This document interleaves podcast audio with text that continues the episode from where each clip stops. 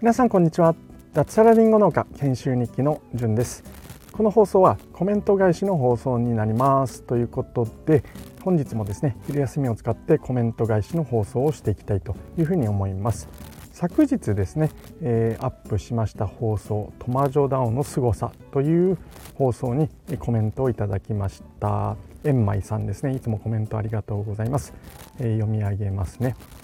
オフ会ありがとうございました。楽しかったっすね。年齢層は高いかもしれないですが抗いながら分かる作りして楽しんでいきましょうということで、えー、コメントをいただきました。はいえーと昨日の放送を聞いてない方に一応背景だけ教ええー、教えるとしたら、ね、背景だけちょっとお話をするとですねえーと、僕はですね、え、今週先週ですね土日を使って大阪でですね開催されたえトマジョダオというですねえ僕が所属するオンラインコミュニティのえオフ会にえ参加してきました。でえこのトマジョダオの凄さという中に一つですねえ年齢層が高いですよっていう話をさせてもらったんですね。で、え、今 Web3 っていう新しいですね波が、え、世の中にこう来ているというふうに、え、みんな、え、我々メンバーは感じています。まだまだですね、え、この言葉自体どうなんですかね。世の中にすごく浸透してるかっていうとうんまあ、言葉がちょっと、うん、Web3 って何かあるよねぐらいかなっていうふうに思います。実際どういったことなのかっていうことを、まあ、深く追求して、まあ、その中でやれることをやろうなんていうメンバーは、まあ、少ないと思うんですよね、うん、で当たり前かもしれないんですけれどもこういった新しい技術であったり新しい文化、えー、新しいものってやっぱりこう人間ってこう年を取っていくとえどうしてもこう保守的になって、えそこにチャレンジしていくっていう人が、まあ、少ないですよね。これは何でですかね、うん、守りに入ってしまう。っていう、まあ、僕はちょっとそれなんでかっていうのは今自分の中では理由は分かっていないんですけれども、まあ、ただなんだろうな体力面であったり、まあ、好奇心というものが減退していったりってことが、えー、皆さんあるのかなというふうに思います。かくいう僕もそれを感じ始めているところではあるんですけれども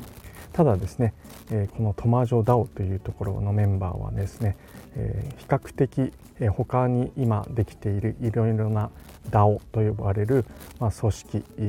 グループですね、えー、の人たちと比べると年齢層が結構高いなって僕は感じているんです。うん、なのに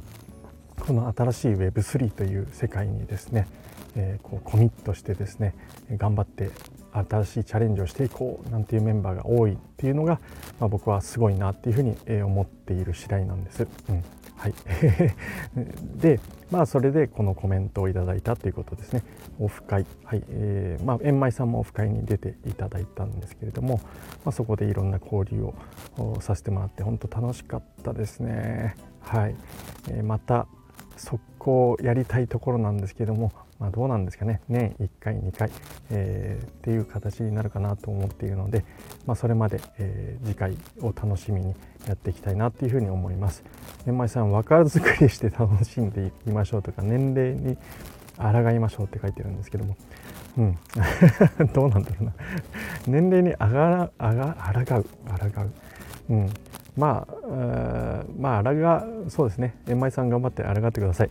僕はですね、えっ、ー、と、流れのままに身を任せつつ、えー、け若作り、若作り、若作りしなくてもいいのかな、うん、気持ちさえ若ければいいのかなというふうに思いますし、好奇心を持って新しいものにチャレンジしていけばですね、まあ、自然と若くいられるんじゃないかなっていうふうに僕は思っておりますので日々え、新しいチャレンジ勉強をしていきたいななんていうふうに、えー、思っております。ということでコメント返しなのにちょっと長くなってしまいましたがはい、えー、円舞さんコメント本当ありがとうございます。励みになってます。ということで、えー、はい、えー、最後まで聞いていただきましてありがとうございました。この後午後もですね僕はりんごの剪定作業で、えー、一日やっていきたいというふうに、え、思います。ではではじゃない、えー、今日も一日楽しくやっていきましょうでした。ではでは。